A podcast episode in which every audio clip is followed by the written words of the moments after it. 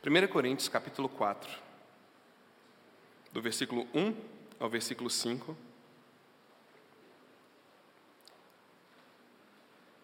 Lembrando, nesses domingos, o nosso foco de estudo tem sido 1 Coríntios.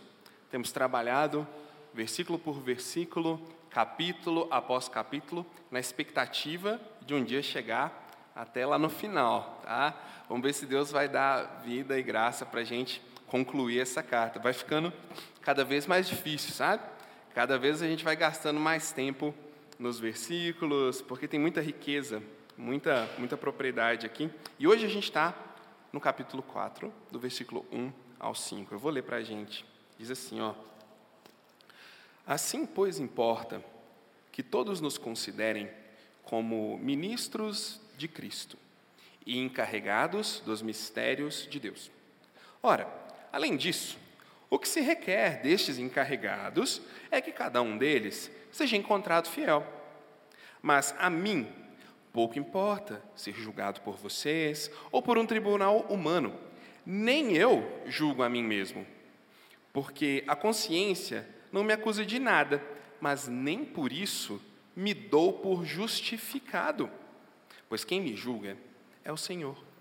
Portanto, não julguem nada antes do tempo, até que venha o Senhor, o qual não somente trará a plena luz as coisas ocultas das trevas, mas também manifestará os desígnios dos corações. E então, cada um receberá o seu louvor da parte de Deus. O tema que eu dei para a nossa mensagem de hoje é paralisia de vida e de propósito.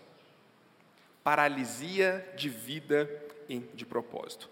Dessa vez eu procurei encontrar vários princípios nesse texto aplicados às situações no dia a dia. Então, o que, que eu fiz? O que, que nós vamos fazer na análise desse texto? Nós vamos avaliar algumas situações à luz de como Paulo, naquele contexto, lidou com elas. Eu acredito que isso vai trazer luz para algumas situações que a gente enfrenta no dia a dia. Tá? Por isso, paralisia de vida e de propósito. Quero apresentar para vocês, de uma maneira indireta, quatro causas que eu vi nesse texto que nos levam a uma paralisia de vida e de propósito. Mas Vamos definir, né? O que é paralisia de vida e de propósito? É quando a nossa caminhada, seja ela em qual área for, chega em um momento que parece que a gente trava. Talvez estamos até nos movendo, talvez até super sobrecarregados, mas dentro de nós é aquela sensação de que aquilo que deveria estar acontecendo não está acontecendo. O problema é que a gente normalmente não sabe o que, que deveria estar acontecendo, e aí fica mais confuso ainda, e a gente se sente parado, como se a vida não estivesse andando. Então, algumas causas para isso. A primeira causa seria não definir claramente quem você é. Eu vou mostrar para vocês que Paulo fez cada um desses passos positivamente falando. Enquanto a causa é não definir claramente quem você é, eu quero te mostrar que Paulo definiu muito claramente quem ele era, por isso ele não ficou paralisado nessa circunstância. Ah, mas você pode perguntar assim: por que, que Paulo ficaria paralisado? Ele é um apóstolo de Deus, ele é uma pessoa muito próxima de Deus, as pessoas próximas de Deus não ficam paralisadas, né? Ah, isso é coisa. Olha só, Paulo estava numa situação terrivelmente complicada. Ele tinha o costume de viajar por vários locais na região dele e iniciar igrejas. Com a ajuda de alguns outros cristãos, essa igreja era um desses casos, onde ele tinha um papel de supervisor, de cuidador daquele local. Porém, eles não mais tinham consideração por ele. E pior, eles estavam dizendo que o jeito dele e a estratégia dele era muito inferior ao que eles tinham descoberto, especificamente com um grupo de ramo filosófico chamado sofistas. Eles diziam: Paulo, você é muito fraco.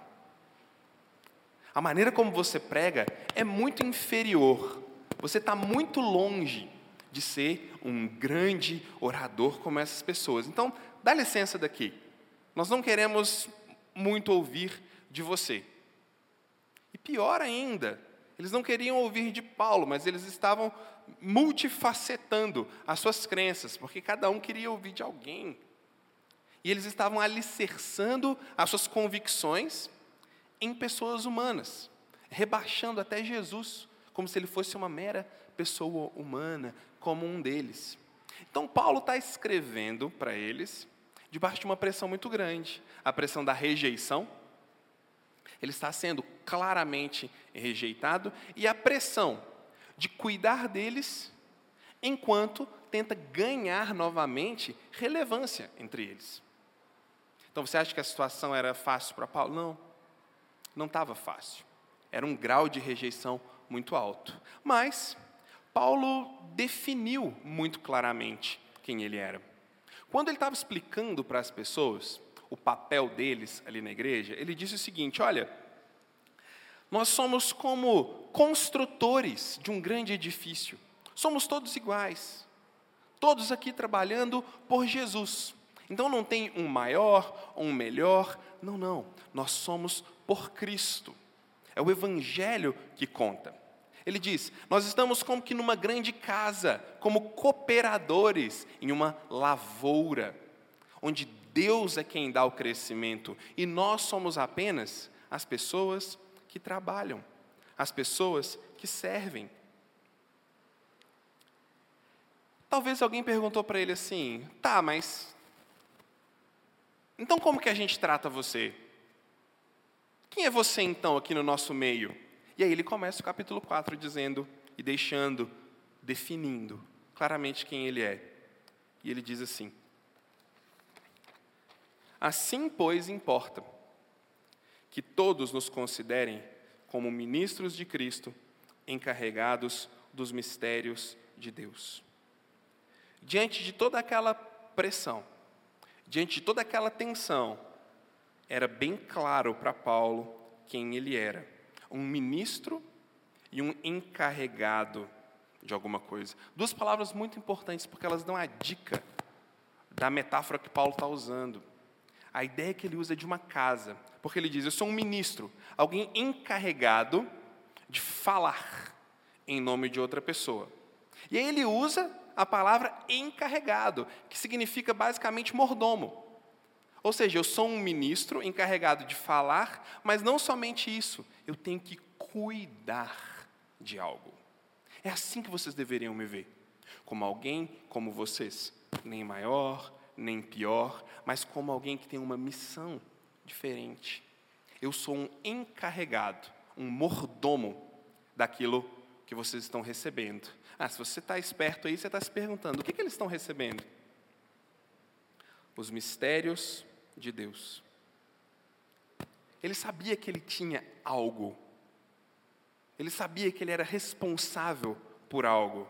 Ele sabia que naquela condição, ele era alguém que representava algo maior do que ele. Ele sabia que naquela condição, ele era alguém maior do que a própria situação em que ele vivia. Pois ele era responsável por algo muito precioso. E ele não paralisou, porque ele definiu muito bem, diante dele mesmo e principalmente diante dos outros, quem ele era naquela situação. Isso às vezes é muito difícil, né? A começar porque pode acontecer que nem nós mesmos sabemos quem nós somos. Quem eu sou? O que, que, que eu represento? O que, que eu estou fazendo? Quem eu sou nesse contexto? Pergunta difícil de responder, mas que para ele estava bem resolvido, porque ele leva isso não só a um nível íntimo, mas a um nível público. Olha, a maneira como vocês devem olhar para nós é o seguinte: eu sou um cooperador, um servo como vocês, mas eu carrego algo. Eu tenho uma responsabilidade. Eu presto contas a alguém. É isso que a palavra encarregado traz alguém que deve prestar contas. Mas a paralisia não acontece só por isso. Ela acontece por não definir claramente quem é. Paulo definiu quem ele era, para ele mesmo e para os outros. Mas ela acontece também por não discernir claramente a missão. Ouça essa frase. Não é o protagonismo exacerbado de herói, mas é refletir qual é a minha potência, a minha capacidade e qual é o meu talento para iluminar o ambiente em que estou. Essa citação vem de um livro chamado Em Busca de Sentido, de um psiquiatra chamado Viktor Frankl. Vale a pena você dar uma lida nesse livro. Mas ela fala muito sobre nossa época. Porque nós somos, quando eu estava orando, eu estava pensando, nós somos convidados e estimulados o tempo todo a uma cultura de protagonismo. Tem que ser alguém, eu tenho que aparecer, eu tenho que ter um nome, eu tenho que fazer algo grande. É aquele conflito de herói. Sabe aquele conflito de herói? Eu tenho alguma coisa muito poderosa dentro de mim, mas ao mesmo tempo eu não sei quem sou. Mas eu quero viver isso, eu quero mostrar isso, mas ao mesmo tempo eu não sei como. Mas ao mesmo tempo eu não sei para quê, porque eu preciso ter um protagonismo. Espera aí. Talvez o que eu preciso é saber qual é a minha missão nesse momento de vida, onde eu estou, nessa comunidade, nessa família, nessa nação, Talvez é só entender qual é a minha missão para hoje. Lembra daquele desenho, Pink e o Cérebro? Eles perguntavam: Cérebro, qual a nossa missão para hoje? Vamos dominar o mundo. É, nunca conseguiram, mas estava claro para eles. Vamos, temos uma missão. Por vezes, por vezes, acordamos de manhã e temos obrigações. Obrigações bem definidas, claras, responsabilidades, mas não pulsa dentro do nosso peito uma missão. Não pulsa dentro do peito uma razão suficientemente clara para continuar, que nos encha os olhos, que nos encha de paixão e que eu diga: vale a pena viver, vale a pena continuar, por conta disso. Não é, porque ah, quando a gente lê isso aqui, o nosso olho até brilha. Eu vou explicar por quê.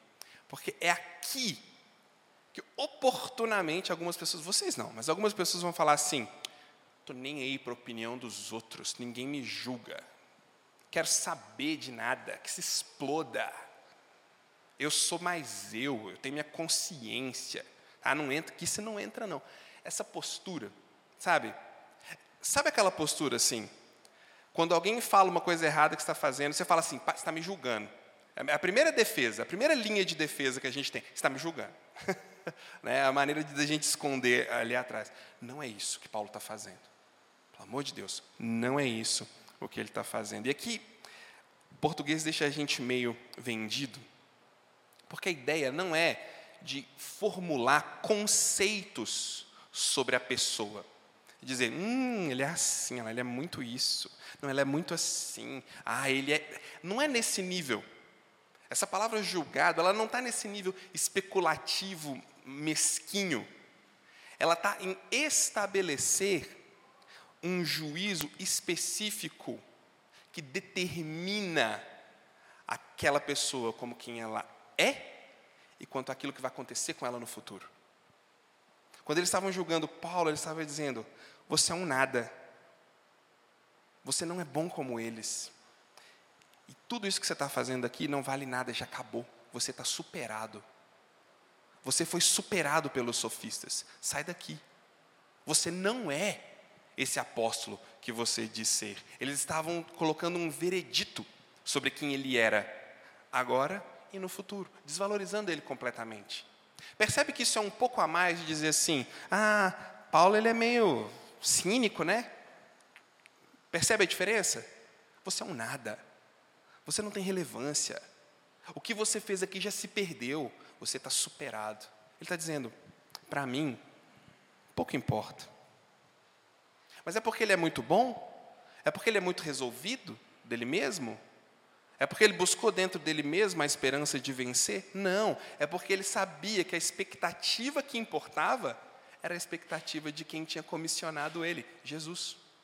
Ele estava tão tranquilo em saber a expectativa de Deus, que a opinião das pessoas e o julgamento deles, por mais definitivo que fosse, não o controlava.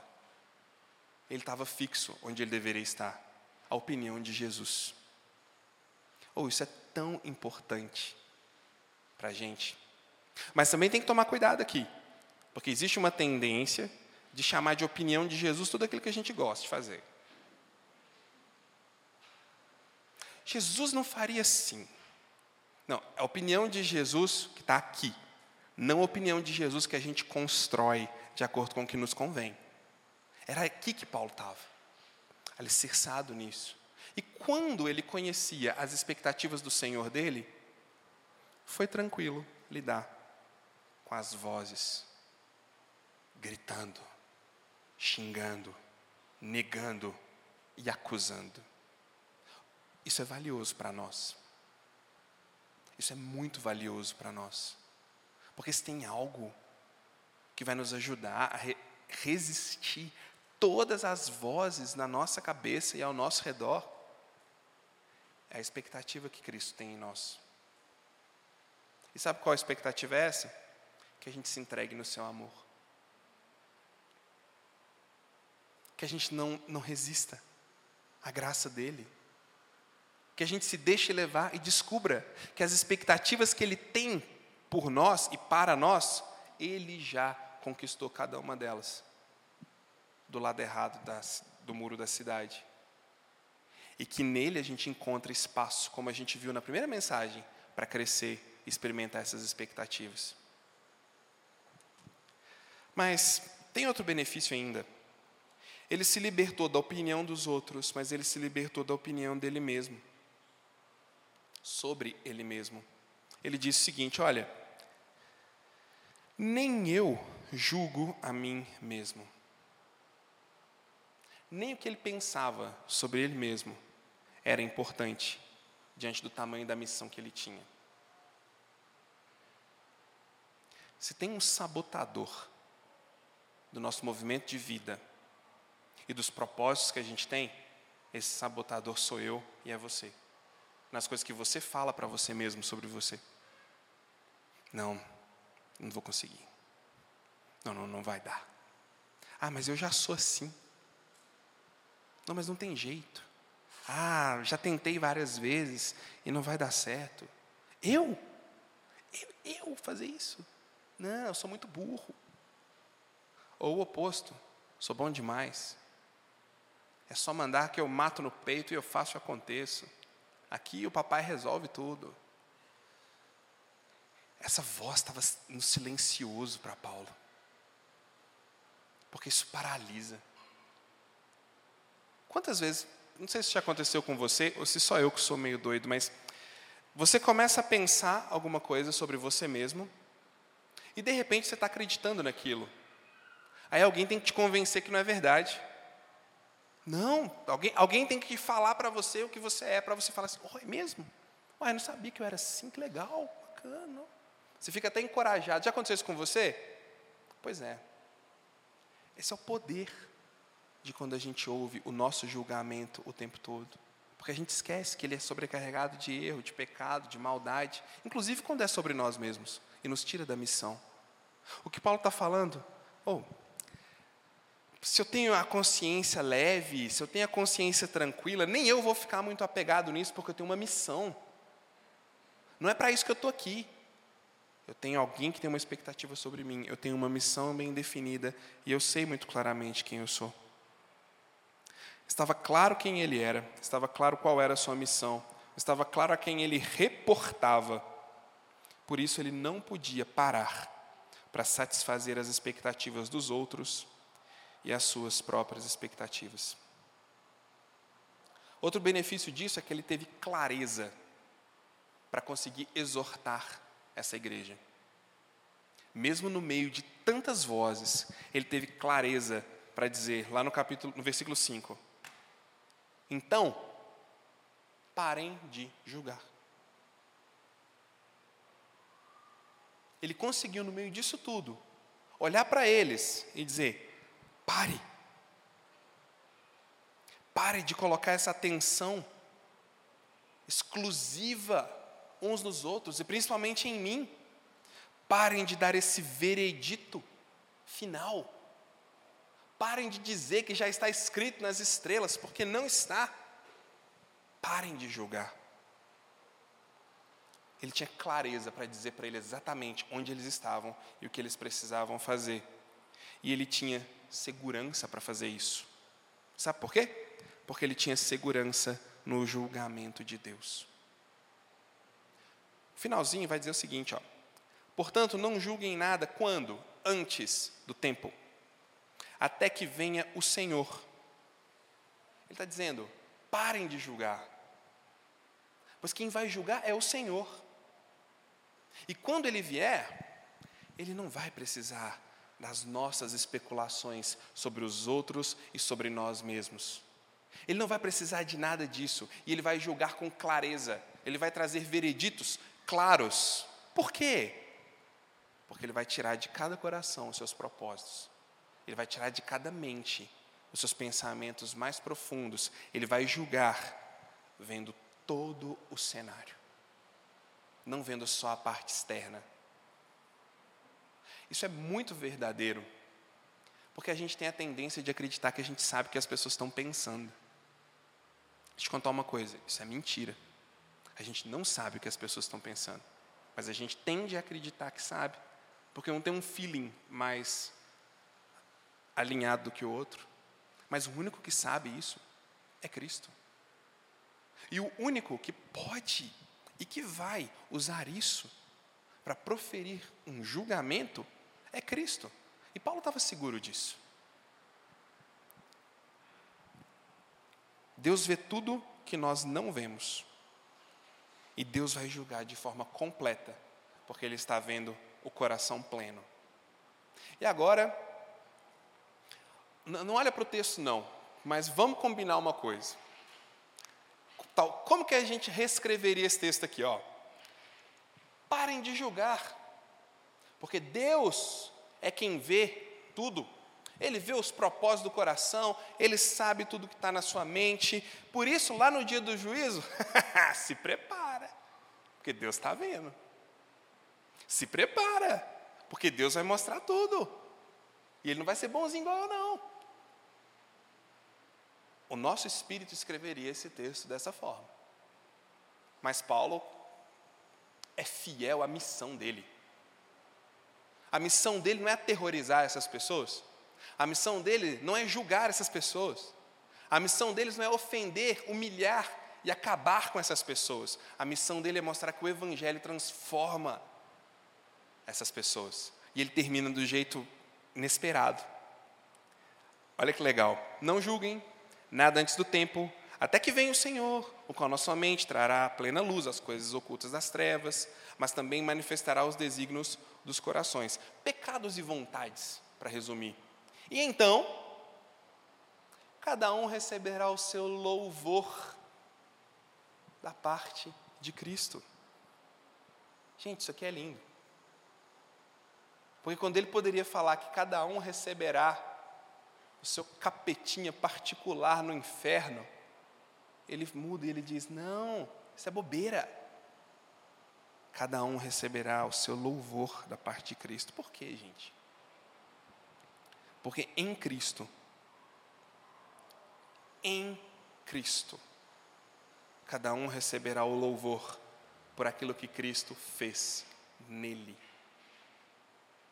Em Cristo, a esperança para que toda essa cena de rejeição, de pecado, de maldade, de julgamento, seja mudada e se transforme em louvor.